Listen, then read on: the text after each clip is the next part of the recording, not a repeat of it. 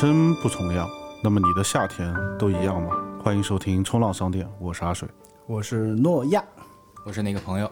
当人生走过了三十几年，你们的每一个夏天是不是都一样呢？有人问起我，哎，有没有什么你印象深刻的夏天？这几年对冬天、夏天、秋天、春天的印象就没有那么的深刻了。我不知道你们是不是怎么样。其实我四个季节里面，我是最喜欢夏天的。啊啊，就是和我这个可能二百多斤的身体不太相符，哎，但确实就是我很喜欢那种呃阳光炙热加上那种大汗淋漓的感觉。大汗淋漓啊！就是我觉得夏天是一年当中最自由的时候，嗯也是最热烈和奔放的时候。就因为我们之前看很多诗句嘛，都有讲“岁岁年年花相似但是人不同，”，因为咱们三个坐在这边嘛，阿诺是九零后，哎呃我们代表的就是八零后这一代，然后那也。呃，代表的其实是七零后那一代，咦，代表一下吧，代表就是这三个时间段，可能对于夏天啊，有着其实是完全不同的回忆。哎，是的啊，就刚才讲了人不同嘛，这个问题刚才问到我以后啊，我当时脑海中就飘出那种就是属于夏天的味道。哎，嗯，其实我也很喜欢夏天，是那种太阳灼伤皮肤的那种快乐。啊，呃，因为我知道那爷以前是流连在东南亚地区啊，比较符合欧美人对太阳的这个认知 啊，喜欢晒太阳啊。那我就不行，因为我一晒皮肤就会变黑，哎，你是不是不太喜欢像就是东南亚这样的？因为我不会游泳。最尴尬的是在这个地方，我挺喜欢他们那种自由的状态的。但是呢，比如说大家在嬉戏玩水的时候，我就参与不进去，可能内心的一个排斥吧，就性格比较古怪吧。就是奈何我就是不想去学游泳啊。哎，其实刚刚那也提到啊，就是夏天的味道，我就忽然很想问一下你们，就对于你们来说，夏天是什么味道？就是分两面吧，要不就是那种大汗淋漓的那种感觉，就是汗馊味儿。哎，有点馊味儿；要不就是你们讲的阳光的味道，两极分化的比较严重一点。阳光的味道是什么味道呢？阳光的味道就是处在闷和热之中的那种感觉，但是呢，又让你觉得挺有能量的。就这种热量，仿佛是在任何的一个维度。就是你是可以用鼻孔吸气的状态嗯感受到这种热量的。我一直认为的阳光的味道就是冬天晒被子时候烤螨虫的味道。哎，其实那个味道很多人都喜欢去闻啊。对于我来讲，我觉得如果说用一个味道来代表夏天的话，我第一个想到的就是没有没有喝过叫做自由古巴。啊，自由古巴，对，大概其实就是那个味道。就其实真的是夏天是一种混合的感觉啊、我觉得柠檬很关键。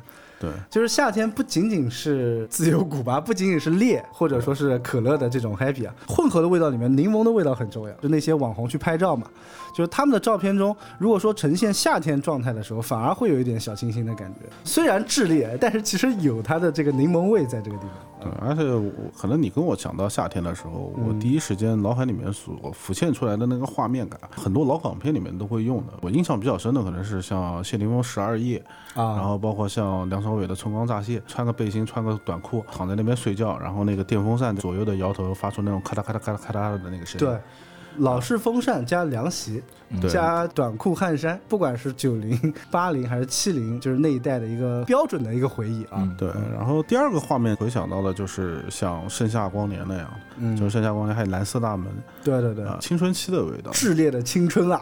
对，结合到我自身的经历看的时候，嗯我脑海里面第一时间浮现出的画面还是从青春期开始，然后啊有一段迷茫的那个时期吧。啊，啊，不管是生活状态也好，然后包括爱情的状态也好，浑浑噩噩，然后每天吹吹空调就过着一个夏天，炙热的夏天。然后出去的时候，然后和朋友充满了汗臭味儿的之间的打闹啊，然后和呃女朋友之间啊、充满了汗臭味的打打闹啊，啊就是迷茫的这种状态，确实印象是非常深刻的。嗯，对，其实我当时啊经历过高考啊，很遗憾高考并没有考得特别好，嗯因为当时那个夏天对我来说是有遗憾的。对，但是为了弥补这个遗憾呢，我也是人生第一次就是做了一个决定，就是一个人背一个包，在征得父母同意的情况下，嗯然后我一个人坐火车去了青岛，第一次一个人的远行啊对于我来说，嗯因为那个时候我可能内心比较纠结。我为什么没有考得很好？大家都经历过这个高考时代嘛，他付出的努力，其实大家心里面都知道，就是很遗憾。但是为了弥补这种遗憾，就是我不想让自己在固定的环境当中一直在自责嘛，就我只能选择去远行。嗯但是最终的结果，我发现这是一个非常好的一个自愈的一个旅程。刚刚可能高考结束的那个时候，那个年纪的你们啊，嗯就是我们出去玩更喜欢呼朋唤友、三两成群的这种出去玩。对，呃，选择一个人出去旅游呢，确实不多啊。嗯这种孤独感体会了一下，觉得还挺享受那种感觉。其实刚开始呢，我是想逃离啊，啊，因为父母都说没事没事，朋友都说没事，明年再来嘛。但其实啊这种感觉对于我来说，我的自尊心是不太能接受的。就当别人安慰你的时候，其实反而更难受。嗯对我宁可你骂我一顿，其实我内心可能都会愿意接受一点。是的，但往往就是这种过分的关心和安慰，反而让我接受不了。对，所以我只能选择就是离开一段时间。嗯，本身青岛也是一个夏天很好的一个选择，我觉得。青岛是我印象中可能除了大连以外，然后整个北方最有夏天感觉的城市了。我就是想去喝喝青岛啤酒。所以现在对啤酒的执着就来自于那个时候的回忆，对是吧？啊，那关于那一段旅程有什么想说的吗？那段旅程啊，其实我也想跟大家讲一下，就是夏天出行啊，嗯，一定要擦防晒霜。呃 脱了几层皮是吧？男孩子嘛，就当时我对于这个阳光的这种伤害度啊，我一点都没有印象。啊是，嗯哪知道我就没有概念啊没有这个概念、啊，没概念出游了几天，回宾馆洗澡的时候，我突然发现我身上搓下了一层皮，而且是肩膀上是整整的一层皮，就是被太阳晒伤对，了晒伤了啊！而且这种晒伤了以后的这种疼痛感，晚上你是睡不好觉的。是的，是的，我在我那个年代，我还不知道有防晒霜这个概念啊，最后到药房里面去买的这种就是防晒的这个处理了一下，要不然会很麻烦。对。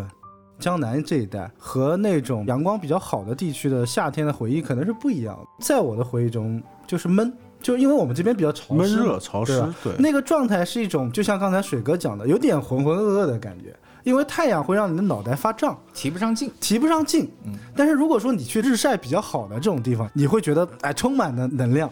被晒的那一瞬间，就感觉到自己身上所有的不好的东西就被蒸发掉。就感觉太阳会把一切不好的东西全部带走。就是夏天的时候，就是顶着太阳，然后出去跑。分手，心情不好，确实是，就感觉想把自己内心的那种东西全部呼出来，被太阳全部带走的那种感觉，确实是很爽，还蛮舒服的。哎，有没有这种感受啊？哎，这可能是我自己的想法啊。就是说，在夏天分手和在冬天分手的最大区别是什么？就是因为冬天分手的话，来年就要到了嘛。中国人都喜欢春节，总觉得是一个新的开始有一个盼头，可能会有一个盼头，会觉得给自己打个气。但是在夏天的时候，如果分手，正好切在这个中间，你就很难受。对，越发的会觉得难受，因为这种难受，阳光它可能会带走一部分的哀愁，但是问题是哎，这好像是哪句歌词吧？啊，是吗？第二天又要面对这种闷热的环境，会让你的心情更加的烦躁。我可以去找一个柠檬啊，渣男语录又开始了因为你讲到夏天，可能我脑海里面很多回忆都是那种片段式的，啊，就并没有一个完整的完整的一个主题。对，因为太热了嘛，断点了嘛。对因为会想到很多，就跟女朋友，然后在那个中山陵，在湖边铺个毯子，然后就躺在地上看星星。然后那天很巧，那天还有流星雨，一直看到流星，然后我们就躺在那边，然后就在数流星。哎，我大概知道是哪一年，应该是我大二上学期那一年。是叫什么狮子座流星雨什么什哎，么对对对什么对对对，我就记得很清楚。哎，怪那年也是在跟我当时女朋友一起看流星雨，是在学校的天台上。看完就散了吧。呃，没有啊，那是我们当时感情的刚刚开始哦啊，因为这场流星雨你看，就是这样的这种片段，往往就能勾起你们很多的回忆嘛。啊，是的，啊是的，嗯，其实我觉得夏天还有一个最重要的元素是什么？大家都穿的很清简，嗯然后就是没有那么多的负担，是穿的很方清凉便？没有不存在了。就是说，当你没有负担的时候，你就有空闲去想一些哎其他的心思。因为很奇怪，就是那个画面的时候，我似乎还能够，就是脑海里面还在回想着边上的那个青蛙在叫，蛐蛐在叫的知了那个嗯那个声音，然后周围远远的那种声音，然后又很安静。嗯，啊，充满了青春的感觉。因为夏天在四季中是自带 BGM 的一个 季节，不管是蝉鸣还是夏天的那个风声，包括夏天的雨声，跟其他的季节是不一样的。对而且夏天的雨，因为我们江南地区嘛，讲到雨的时候，其实我们应该会喜欢像春天的绵绵细雨，很有江南画面感的，天青色等烟雨。对，尤其是雨后走在那个石板路上，其实我更喜欢夏天的雨，来的彻底。来的很彻底，很舒爽，就一次淋个透的那种感觉。对，放学的路上走得好好的，然后忽然天色变了，就开始下起了暴雨，身边女同学的衣服都全湿了。过分。承接你刚才分手的那件事儿啊，也是在我高中时期早恋嘛，单相思的那种。当天心情还有一些其他的原因不够好，然后正好遇到了夏天多变的天气啊，突然间就遇到天降大雨的情况，当时又没有带伞，街上的行人都在纷纷的去躲避嘛。唯独你一人在雨中慢行。啊，当然觉得很酷，自己顶着大雨然后往前走，然后背着包，甚至没有一丝的躲避。其他人眼中看的觉得这是个傻逼啊，但自己觉得当时很酷。啊对，那一刻我的心里只有装逼，没有其他的感仿佛。各种 BGM 就在耳边响起来了。其实我觉得那个时候，反正淋湿了都淋湿了，何必呢？干脆就湿个透吧。啊，对，其实是这么一回事。但是后来感冒的时候，反正是很痛苦。嗯，那小时候就是，尤其是在青春期，从小孩转变为大人的这个过程中，你会有很多中二的情绪在。尤其夏天，我觉得更加配合这种中二的情绪。其实我对夏天啊，内心深处啊，并不是阳光明媚的夏天，嗯我还是有一些小小伤感的。学生时代吧，都有三两个好的朋友嗯啊、好的知己。我们每年都有约定，就是每年到各自的家里面去过一个星期或者两个星期。啊，嗯啊，因为就像是到他家里面过暑假一样，对对每年都会这样子，养成了一个惯例。因为以前呢，没有现在什么手机打游戏啊，或者说电脑游戏，那个时候网络游戏也不是很发达，就大家的联系可能没有那么紧密，盼着那么一个暑假，然后大家可以聚在一起啊。对，正好我当时的大学时代嘛，大家都是在天南海北的，啊，然后都到各自的城市去居住一段时间。其实这种体验感啊，特别的有趣嗯，啊。父母们都非常的热情，就把它当成是己出，视如己出。视如己出，啊对我印象中最深的就是我朋友说，看你们不来，我们都吃不到这么好的东西。其实这个虽然是句玩笑啊，但是大家能感受当时的交流和交往当中啊，没有任何杂质，有朋自远方来的。特别的纯粹，就是兄弟情，哎，就是很好的兄弟情。对但是很遗憾啊，在大学毕业以后，像这样的相聚越来越少，嗯，可能真的想凑齐一块儿啊，都是一件非常非常难的事情。嗯对，特别是在毕业以后，再加上有了各自的家庭以后，嗯，这种事情就更是难上加难了。是不是有一种感觉，就是毕业以后，或者说是有了家庭以后，就没有夏天了？嗯，其实可以这么讲，就是真的是工作以后吧，就再没夏天了。彼此之间的距离，真的不是因为城市的距离了，是心和心之间的距离。是的。对，那就远了嘛。前段时间我一直在吐槽，就是我以前几个发小的事儿，加我一起四个人嘛，从初中时期一直在一起玩了。记忆最深刻的就是刚才那也讲的暑假，暑假大家都有一本暑假之友嘛，对吧？我们一般情况下先做作业再玩儿。啊，我们算是比较自觉的那种学生。当时我们四个人就是一起会聚在某一个同学家里面，反正每次不一定，一个人负责做语文，一个人负责做数学，大家分工，做完之后互相一抄，哎、结束。剩下的部分就是大家聚在一起玩，打球啊，打游戏啊，就这种感觉就特别的好。四个人挤在一台电脑上，因为那个时候电脑上有很多就是从游戏厅移植过来的街机游戏。哦，街机游戏，对，啊，就然后是上下台，哎，对，你想四个人挤在一台电脑上用键盘，用一个小键盘。用一，个小键盘，然后去玩那种《西游释厄传》、什么《三国志》那种。啊，对对对。啊，，可以四个人一起玩的游戏，那种感觉真的是太棒了。对。啊，然后家长喊吃饭啊什么，根本不理的，那你知道吗？啊，哎，回想起就是当年挤在我那个有一个发小家里的时候，现在他父母都已经离婚了，老房子可能都不在了。最近这几年，一年一度或者一年几度的这个聚会，有人要不来的时候啊，就反而心里面会觉得不是滋味。哎，是一种遗憾。就是也是远了嘛，心远了。但这个东西你就不好去苛责他们，对吧？觉得这个是人生必经的一个过程，不好去强求的。我觉得很多事情真的就是走着走着就散了呗，啊，就是而且很多时候确实是人和人之间可能长时间不联系啊，确实可能这种距离感啊就慢慢就产生了。嗯，啊，再加上不是一起生活，不是一起经历，那么以前很近，是因为我们大家都在经历同样的事情是的。嗯啊，而且有足够的时间嘛，因为暑假给大家提供了一个非常好的一个交友的这个时间段，可以说你不管学业有多繁重，在暑假的时候是卸下了所有的这个包袱和防备我。不知道你们是不是会有啊？就是暑假出去打工的经历，啊、我倒还好，我就打工比较少。也会认识一些什么新的朋友。嗯嗯因为我印象最深的就是有一次在新街口的苏果，那个时候还是上真的是上高中的时候，看到一个就是当时是康师傅茉莉清茶刚出来的时候做促销，然后当时促销台上面有一个前面有一个小姑娘，那个时候不叫小姑娘，应该叫小姐姐。小姐姐，那个时候才不叫小姐姐，那个时候叫小姑娘，现在都叫小姐姐。对，然后就是穿着他们那个促销的衣服，然后背后背了一对翅膀，呃，羽毛的翅膀。那时候就觉得哇，这个姑娘真的贼好看。哇，这是我心中的维密。哎，好想跟她认识的感觉，很羞涩，很扭捏，在那边扭捏了一个下午，虽然也没成功要到联系方式。就夏天会给那种回忆加一层滤镜。对，其实大家也没看到，就是阿水刚才在整个过程当中，已经不止一次、两次、三次的提到了夏天对于他来说是一个点爆荷尔蒙的一个季节 啊，对不对？就对对对，就是可能真的是一个健康成熟雄性在这个特殊的季节，那不是春天吗？春天不应该是春天展现出来的吗？嗯，它慢热嘛，对不对？我觉得是因为它个子高。慢慢的升到它那个爆点的时候啊，我们一般都是在春天，嗯啊，它只能到夏天。你就说它反射弧慢点，没有，我春天也有很多故事，它一年四季都有故事只事不。过今天讲夏天吧。不是因为夏天它无处隐藏它的对于荷尔蒙的冲动，你知道吗？但是不得不承认啊，就是夏天啊，的确视觉冲击力啊，真的很大。因为在我们七零年代和八零年代这一批当中啊，多多少少对于着装啊，嗯，相对来说还稍微遮掩一些。嗯，但是现在，对吧？这个愉快的夏天就，是最快乐的事，就是约上两个朋友在新街口的星巴克，坐在一个有空调的地方，对谈谈人生啊，聊看聊人来。人往啊。其实大行宫的资源比较好一点，没有没有，还是可以的。所以我就很反对网上那些人啊，整天抨击那些小姑娘穿着干嘛？神经病啊你啊！就是人家爱穿什么穿什么。对对对对对对。其实我觉得青春嘛，就是应该是需要去展现自己的这种优势的。再加上很多人虽然没有那么好的条件，但是他一样敢穿。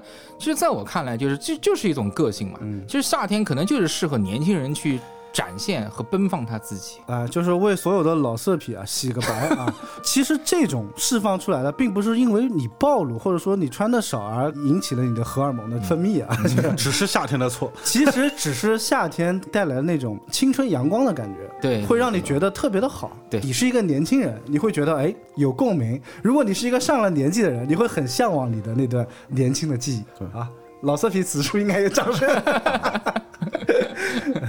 其实我可能夏天没有那么多粉红色的回忆啊。夏天在我来讲是一个从无到有的一个过程，从无到有，对，因为你看现在就是大家条件都很好嘛，就空调就不用讲了，都很舒适。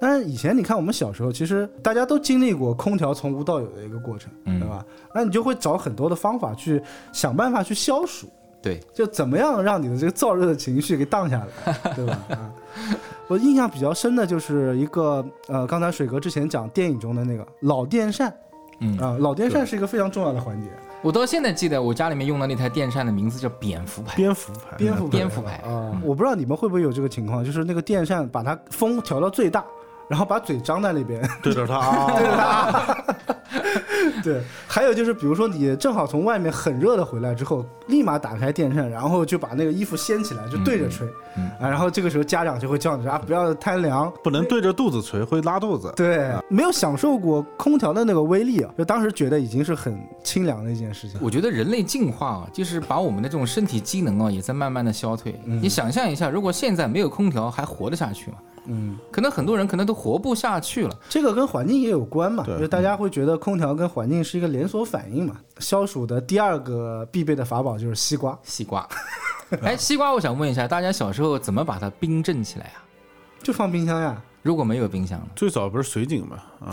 啊，哎，家里自带水井的吗。回老家过暑假的时候，还有水井这个概念。嗯因为很小的时候上幼儿园之前吧，嗯，然后那个时候家里面住的是那种院子形式，院子对，嗯中间是有水井的。哦，夏天的时候，大人都会把那个西瓜就放在水底下，冰下去。哎，或者就冰下去。一个是冰西瓜，还有什么绿豆汤，但凡有什么就是密封条件允许的情况下，都可以放在那个井水下面。嗯，不知道你们家是不是这情况？我们家有囤西瓜的习惯，你们有？有呀，都会有啊，家里面 囤一大堆 就。那个时候就是家里面总有一个房间，那个地下放的全是西瓜。甚至有一段时间，我都怀疑我妈是懒得烧饭的时候就切半个西瓜给我。这跟北方人囤白菜是一个道理。我觉得真的是一个道理啊，可能家家户户都会有这个情况，就放好多西瓜在那个，也不切，就一人一半对，嗯。自己挖着吃。而且真的，我觉得小的时候的西瓜没有现在这么甜。现在不是那个八四二四嘛，就是齁甜，然后没有那个以前那种西瓜的那种瓜味儿了。哎，对，以前其实是有点瓜的那个味道。对，对，就像你看，比如说黄瓜、西红柿，现在都没有原来就是小时候那种一口咬下去就是那种味道。对，那个凉拌西红柿加上白糖，放到冰箱里冰一下，对吧？哇，那个真的是消暑神器啊！不知道从什么时候开始，甜度已经成为唯一的衡量标准。哎，尤其像西瓜这种东西，它的那个瓜皮的味道其实很关键啊对。天然的水果的味道会给你带来一丝清凉。对就所谓的柠檬味儿吧，对吧？会有这种就是自然界的力量啊。对，第一次吃到无籽瓜的时候也是特别惊艳，神奇啊，简直是 太爽了。太爽了！我靠，无籽瓜往冰箱里一冻，哇，那种感觉实在太好。提到无籽瓜，我再提一下有籽瓜 啊！突然就是脑海中漂浮了一个童年时候做过了一件特别特别有趣的事情。嗯，我跟我另外一个弟弟，就我们当时啊，有没有这种概念啊？就是现在有籽瓜的瓜子儿啊，都不是那么饱满，不是那么黑。啊，但我们童年时候的那种油籽瓜那个瓜子儿，真的就是可以把它拿下来，就是康一康，就是可以吃的那种瓜子儿。对对对对，我们把那个，我们把西瓜吃完以后，把那瓜子洗干净，然后粘在脖子上面当项链。当时我还拍了一张照片，哎呀，那个真的是，就是每每我想起这件事情的时候，哎呦，真的就是那种内心深处的那一笑。我觉得这种回忆可能现在真的哎是没有没有没有，找到。我忽然想到一个，就是可能是我们兄弟间的恶趣味，不知道你们有没有玩过？嗯。就夏天的时候在大排档喝酒，上衣脱掉吃大脖，啊，然后互相拿啤酒瓶盖，然嗯，后往对方身上扔，钉在上面，钉在上面，谁没钉上去谁喝一杯，就互相扔。哎 这个有意思，改天找一个大排档试一下哎。首先我们不提倡赤膊啊，如果你身材好的话，不建议。身材好的话也不建议，我们不建议。我那个年代可能家长对于我们管束的还比较严嗯啊。啊，首先第一个，出门不能太晚嗯啊；第二个，不能喝酒。不光光局限在那个年代，就是年轻的时候，可能毕业以后啊，这些时候夏天多多少少离不开大排档吧，哎，对，去喝啤酒这事儿。后来真的是沉迷于这种大排档的这种形式，因为我感觉就是这是一个特别容易交流。最增进感情的方式。哎，对对对，就感觉来了，在酒精啊和气温以及汗水的催促下，对啊，我友情迅速的得到升华。再来点孜然的味道，就更完美了。而且以前会有很多人在街边上消暑，就铺个什么凉席，搞个那个藤椅，再久远一点，再久远对啊，因为现在人可能不太珍惜，就是这种舒适的生活环境啊。毕竟走过来的人，可能心里面都会觉得，哎呀，如果我们再回到以前，该用一种什么样的方式，就是让自己活得更开心一点。现在就是大家年纪大了以后啊，就开始变懒了。哎是，对，嗯主要是变懒了。就我们毕业那会儿吧，也或者说高中的时候，其实家里面是有空调的，嗯，但那个时候赖不住呀，在家里面，你，空调一开，然后在家里面能干嘛呢？电视机永远就放着《还珠格格》啊，要么就是《西游记》。西游记啊，要看也没啥看的，在家里面就待不住，然后经常几个朋友约了，可能还是会去打篮球什么的。对对对，啊，是三四十度的天，然后在外面大汗淋漓的感觉，打完球口渴了，边上小卖部一杯冰可乐灌下去，哇，那个感觉真的是，哎，你讲到这个，我想起了一个，现在没有了。打完球之后啊，小卖部里面就卖那个叫，是康是是娃哈哈出的一款叫维生素水，还是什么东西？就那个特别解渴，就是 尤其冰了之后呢，它甜度没有那么高。然后每次打完球之后，我就特别乐意去买那个。然后现在好像已经没有了。我还记得以前小时候，我们家特别幸运中奖了，就是在夏天的时候，也是个暑假，然后就有人送了一筐饮料。我到现在都记得那个饮料叫什么名字，叫阿庆嫂。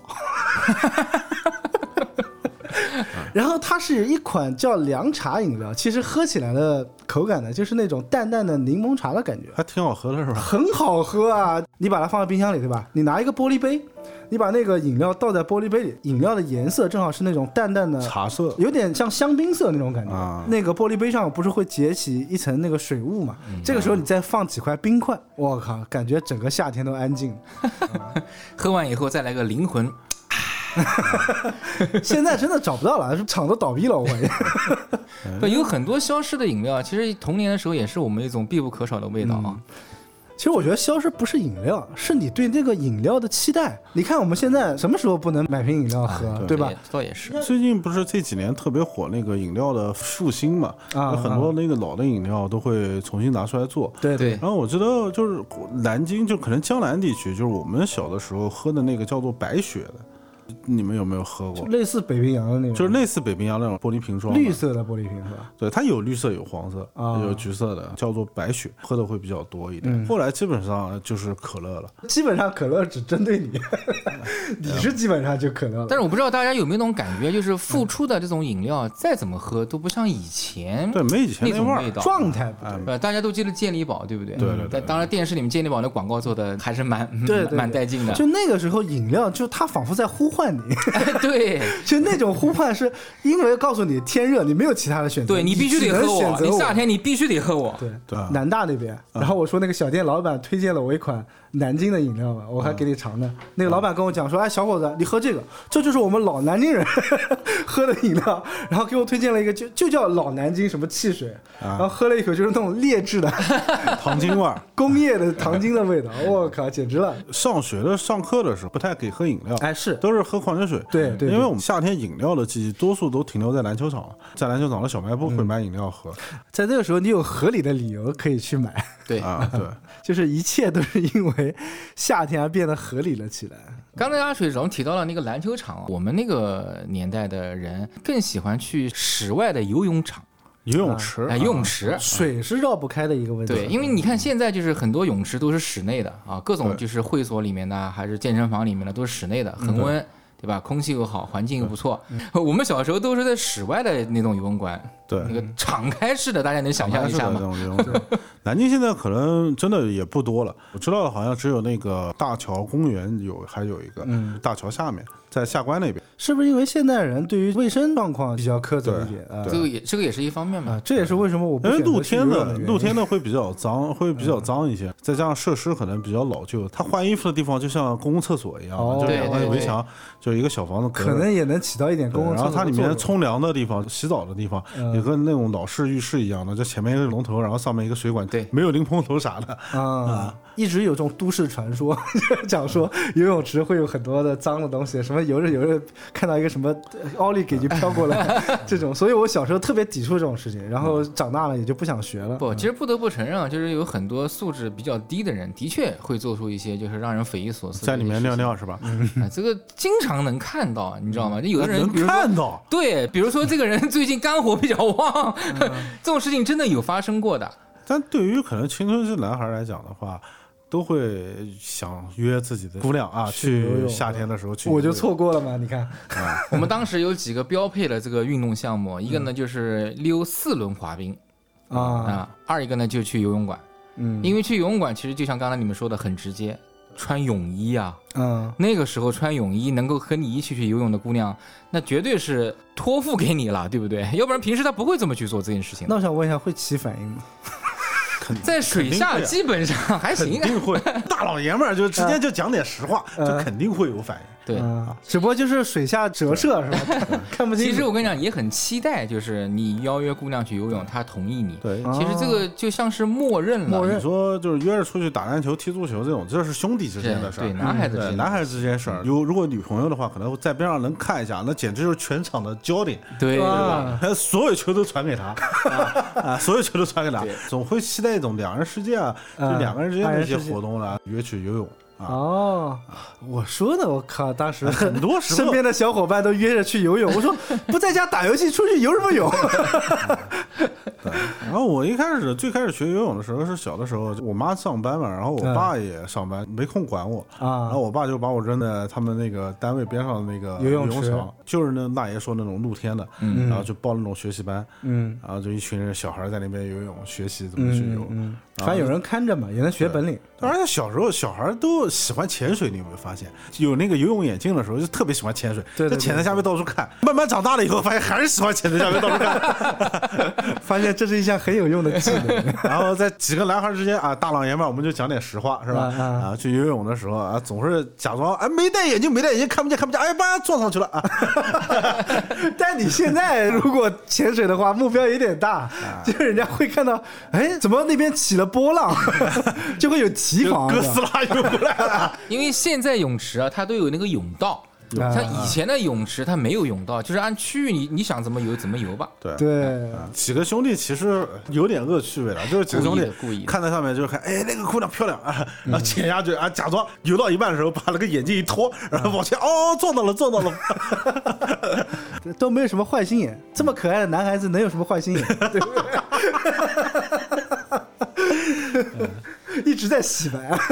我记得我那个时候，就每次游完泳以后回家以后啊，嗯我妈一定会给我准备一碗就是烤鸭冬瓜汤，啊，然后冬瓜消暑，然后拌一口白饭，然后再夹一点那个苋菜，就是我们讲的红菜。啊，苋菜是的，啊，这个对于就是游完泳以后这个体力恢复啊，还是很有用的。嗯，对。其实烤鸭冬瓜汤真的，我觉得能算得上是一个夏天的味道了。对，而且烤鸭冬瓜汤那个卤子是一定吃完肉以后一定要留下来烧一口汤的。对，就大家可能第一反应会是什么？拌黄瓜，还有我们刚才讲的凉拌西红柿这种冷菜啊，但实际上烤鸭冬瓜汤真的很消暑。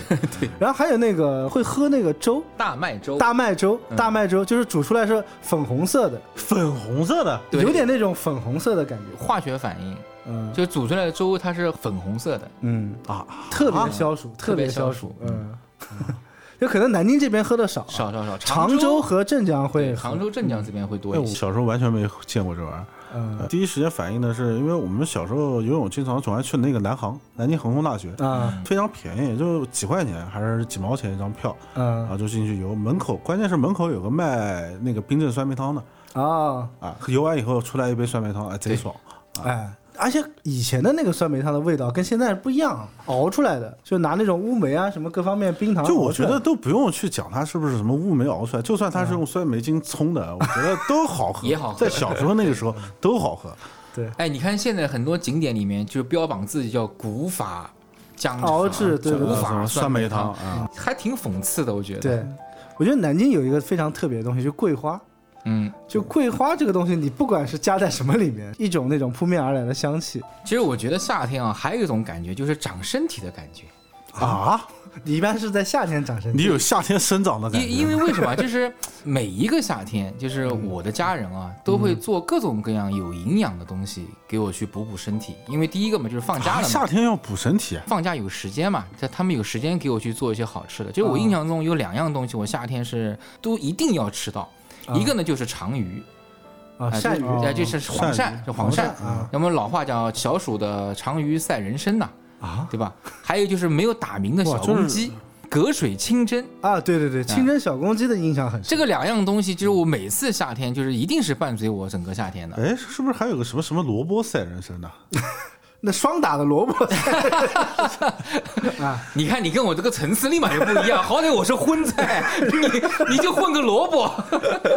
不是，那直接吃人参不就好了吗？有了就没有意思了。我们要的就是这个晒的感觉。哎，关键是我要告诉你，它叫必杆的黄鳝赛人参，什么叫就是？就是像一支笔的那个粗细的，就细的黄鳝，对黄鳝哦因为你看现在菜场里面那些很粗啊，大黄鳝都？太大了，都挺吓人的。嗯，你刚刚讲黄鳝我印象不深，但是小公鸡我印象很深，因为夏天就面临到还有一个问题，就高考的问题嘛。哎，我记得我高考前夕那段时间，我爸就是隔段时间就会给我用那个砂锅啊，嗯。紫砂锅去清蒸那个小公鸡，嗯嗯，基本上是不放水的，然后蒸出来之后就会有对，它是自然蒸的那那个蒸汽的水鸡的蒸出了它那个汤。自己的这，个哇，狂鲜鲜到爆，简直是。嗯。可能也是因为那个时候就突然间发育的比较好，个子长得比较高。对，所以我说夏天是一个长身体的季节嘛。嗯。小公鸡确实好像是刺激发育的，嗯，啊，就最后那个紫砂锅蒸出来那一汪水啊，就只有一点点。精华。但是那个东西你拿了泡饭，我靠，简直绝了！那广东那边做法就是把那个鸡用盐焗鸡粉大概码一下，然后腌制一下，腌制一下。然后倒扣一个碗在锅底，然后把那个鸡铺在上面，把它蒸熟，就焗熟，焗熟以后，然后把那个鸡拿出来，然后把那个碗翻过来以后，碗底就碗里面就有一滩，也是一汪水。嗯，对，清蒸是很关键。清蒸对对原汁原味，嗯嗯，锅碗瓢盆嘛，大家家里面不是都有嘛，对，嗯但是也有打碎的啊、淘汰的啊、换新的啊，对，但是唯独蒸小公鸡那个搪瓷盆，嗯我妈一直留着。我每次一回家以后，我一看到那个搪瓷盆哦，哎呀，那种回忆感哦出来了，就出来了。然后我还跟我妈开玩笑，我说什么时候再蒸个小公鸡给我吃吃啊？对。哎，这种感觉就真的特别好。你妈说你现在补不动了，不是现在是要几只小公鸡啊？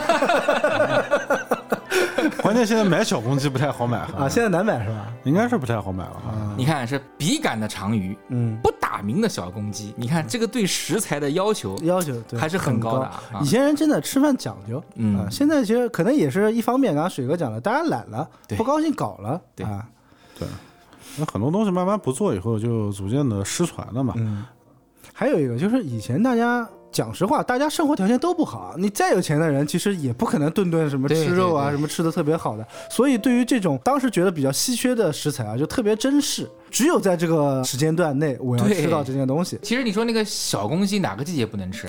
但为什么就在夏天吃，感觉特别有意思呢？哎，为什么我感觉真的有点羡慕你们？就是南京好像没有这这方面的讲究，就是嗯这方面讲究很少。就是我们夏天的时候，家里面还是正常，以前烧什么菜就正常烧什么菜，啊，就没有什么很讲究，最多就是喜欢拿汤泡个饭啊，然后随便吃点划拉两口，就这样。什么小暑的时候吃长鱼这种习惯，嗯南京真的比较少。可能估计是不是南京人不是很注重养生，哦不不不。比较随性一点。不不是这么讲的，是可能跟每个家庭的这个关系有一定的啊，也会也啊会对，因为我认识的很多南京的这个原生态的家庭当中，他们对于每个季节的食材嗯。还是比较有讲究的。嗯啊，比如说甚至木耳在什么季节吃最好啊，那就有点这讲究。有的家庭是很分得很开的啊。前两天跟一个同事嘛，他正好徐州人，然后我说中午吃什么，他跟我讲说要吃羊肉汤。羊肉汤嘛，那羊肉汤我对，在我们理解大夏天吃羊肉。汤简直燥起来了。但他们最近不是在搞扶阳节嘛？从养生的角度来讲的话，大伏天吃羊肉汤对身体反而是一件好事。说是有补的这个作用，不是补是祛湿、哦调脾胃。喝羊肉汤的店里面，他写了一个牌子，里面巴拉巴拉写了好多。对然后我那个同事就跟我讲，他一个朋友也是他们老乡，呃，这两天请假了，就为了回去 扶阳节，就过这个扶阳节，对，就为了去回去就感觉徐州的扶阳节是徐州人的新年。对对对对，真的，北方那边很多地方都搞这个扶阳节。嗯。嗯，就我当时在新街口上班的时候，基本上像这种季节，我每天中午隔三差五的都要会去吃一次，而且就只吃某一家，嗯。因为有些羊肉馆比较良心一点嘛，水放的不是特别多，也没有放那些就是提味提鲜的一些东西，就味精什么放的少。哎，相对少一点。嗯，羊肉这种鲜的东西哪需要放什么味精啊？羊肉鸡我觉得都是不需要放调味料的东西。哎，就怎么讲呢？就是可能在你没有的时候，你就觉得对于这种东西就特别的珍贵啊。现在就是反正大家 条件好了，你哪怕你天天吃羊肉都没有人讲你，对，就没有那种感觉了嘛。啊，就是很多人不是都经常会说，哎呀。妈妈的味道不全是妈妈的味道，就是真的是我们对于童年或者说对于成长过程当中某一个阶段的味道。妈妈味道有点毛骨悚然。确实这么讲起来，好像似乎我们是有点缺失。上学的时候，就包括就毕业以后有，我们喜欢打球是在南大打，南京啊，大学打。嗯然后南京大学附近是有很多西餐厅，给我印象最深的反而是呃开的蛮早，在我高中的时候就有了，叫嗯澳门轩。澳门轩，就是一个葡萄牙的老板，中葡混血，嗯。然后在这边开的，然后找了个南京老婆在这儿开的，然后中午会做一些就是简餐之类的。给我们留下最深印象的，反正就是经常会去吃那一家，然嗯后吃一个黑椒牛肉饭、黑椒牛排饭、黑椒杂排饭，它里面有牛排、有猪排、有羊排这些东西。其实有点像港澳地区的沙县。对，嗯，对，感觉每次吃的时候就充满着这种夏天的感觉，嗯，然后以至于后来我觉得是不是可能有这样的感觉啊？就每次到这种夏天的时候，就吃广东菜，就觉得特别啊夏天的夏天的感感觉，哎，这种感觉确实也挺好。夏天的时候确实有一种吃粤菜的冲动啊。关键是每次吃完以后，然后来一杯冰的芒果椰汁的西米露，啊，会吃。血糖顿时就上去了。嗯，其实我觉得可能跟我们看了很多电影有关，因为你去看一些港台的电影，其实大家穿的都很清凉，从早茶开始到说黑社会谈判，对吧？到这个、呃、晚上的晚宴，充斥着这种香港港台地区这种文化，你就很自然的会联想到那种情景啊。对。然后那个时候是看那部电影吧，就是《蒙嘎》，啊，蒙蒙甲嗯啊，就是看完以后，就每年夏天的时候都想要穿一件花衬衫，嗯，哎，台湾地区其实讲实话，就是这种海岛感觉会更强感觉会，非常好。就是甚至我觉得比香港要强烈很多。香港还是太时尚了，就台湾还是有一点那种稍微可能乡土一点的那种感觉。对我跟你讲，夏天很重要的一个元素啊，就是其实可以推荐一部电影给大家，啊，就是我非常喜欢的一个动画电影，叫《给桃子的信》，是一个日本的一个动画电影。啊然后它就发生在一个小岛上面，日本四国附近的一个小岛叫西岛，讲的就是桃子跟她的母亲，她父亲因为一次海难去世了，嗯然后她母亲可能想换一个环境，就到了她父亲的这个就是出生地，原来是他父亲的故乡，就这个西岛。啊西岛母女两个人搬到这个西岛上来，就是发生的一系列的故事。啊然后整个这个动漫里面，它的背景一直是那种蝉鸣，啊，夏天的那感觉。岛上那个海风的感觉，经常会看到那个小姑娘的刘海在被海风给吹拂。对啊，然后全程桃子就会穿很多那种小姑娘穿的那种桃色的那个吊带装啊，然后包括那种小的那种小背心啊。岛上的那些孩子们去从桥上往下面跳水，整个剧情我就不给大家剧透了，大家可以去看这部电影。动画电影啊，动画电影，而且非常的感人，呃，结合了一些就是神怪的元素啊啊，呃，就讲这个桃子小朋友就怎么样在这个岛上，然后怎么样去解开自己和已故父亲的一个心结的这么一个故事。对啊但是你就会发现，台湾的那种岛屿的环境和就日本的日本岛屿有点像哎、很像，一定要结合几个元素：海风，然后海浪。你可能不用看见海，但是要听到海的声音，嗯还不能就是太有现代的气息。要有点那种农村的感觉，就会觉得特别的闲适。嗯，我记得那个时候看那个《霍元甲》，啊《霍元甲》里面不是有一个情节，李连杰那个版本的，也是到了一个岛上嘛，就那个地方的人感觉就是生活节奏非常的慢，会在那边种田，然后每次种田种到一半的时候，大家会停住，然后去听那个什么声音，就是听那个风吹过树林的那个声音。对，啊，我觉得那个这种不是岛那是一个偏远的一个小山区，区山山区啊对对对，是他们插秧的过程当中，他们会中途直个腰，然后嗯用耳朵去听一听，就是嗯风的声音。嗯，台湾地区和那个日本地区好像嗯确实是很多靠海嘛，靠海啊。第一反应就是包括像台湾的就《盛夏光年》《蓝色大门》，对，然后这样的影片，然后日本刚刚你讲的那个动画电影，我就想到一部叫《萤火之森》，《萤火之森》《河童之下》，对，河东之夏，然后嗯这种基本上都是以这种夏日为背景的，对而且夏天日本的夏天是因为有那种叫叫季什么什么季，对吧？啊，对对对，经常会有那种什么和服季穿的在那种夜市逛的那种感觉。不过这几年确实呃也南京也有，那夜市多起来了。啊现在南京你泡汤 去泡温泉，也可以体会到那个什么季什么季，啊穿着和服在里面逛逛也是有。但那个太假了，太假了。太假，就是没有那个氛围了。对其实我觉得夏天，它有一种让时间变缓的感觉，变慢，变慢的感觉。如果说，嗯，你没有身处在一个非常急躁的一个环境中啊，其实真的停下脚步去享受那个，你会觉得整个世界、整个时空都安静下来了。对你你像讲到那个什么季，像呃七八月份，一般日本的话，它会有那种烟花季。对，还会其实放烟花什么。对，虽然他放烟花是很炽烈的一个表达，但是其实它内核是为了纪念自己的就已故的亲人啊，这种感觉的，就会让你这种反差感会直达你的心里。嗯。然后以至于有一段时间我还特别喜欢看泰国电影啊。啊，不是泰国的恐怖片啊，就是泰国其他类型的片子。小清新，就是那种夏天的感觉，真的看的就很舒服。在那个像湄公河边，然后他们的那种就木头房子临水的一个阳台一样的，然后你坐在阳台上面，脚就能直接伸到河里的那种感觉啊，啊，真的太好了。对，就是我觉得泰国的现实生活和电影还是有区别的。嗯。就是在电影当中，泰国人都是喜欢穿一个白衬衫嗯，啊，特别是学生嘛。啊，，那是学生就是干干净净的干干净净，嗯。但是其实泰国的实际街头，嗯，并没有那么清爽的感觉。你得到农村去嗯。啊，呃，曼谷边上的一个小村子叫安帕瓦，嗯呃，大城和曼谷中间的一个地方，小村子里面就很安静，就是曼谷有点像香港国际化了嗯，啊，就没有那种就是本土的那种感觉了，已经。哎，我不知道你们会不会有这种感觉啊，就是放弃现在所有的一切，然后想去找一个这种类型的小村子，就度完自己的余生。对，但找这样的地方，往往都会选择像去一些热带的岛屿海岛海岛啊，嗯就是四季温暖的地方。嗯啊，其实我小时候真的有一个想法，就是找一个小镇，然后在那个镇上当一个邮递员对，哎，所以很多东北人就这么做了呀。啊，是吧？啊、现在不是占领了三亚吗？但三亚也很内卷啊！我靠。当我们问到夏天这个问题的时候啊，当你比如说你回想起你夏天有什么回忆啊，可能就像我们今天聊的一样，更多的回忆是来源于以前的记忆。可能这几年对于夏天的回忆，就当一年这样过去了，就不会有特别深的印象了。对，哎，就像刚才阿嘴说的一样啊，就是有些伤感，就是自从毕业以后就再无夏天。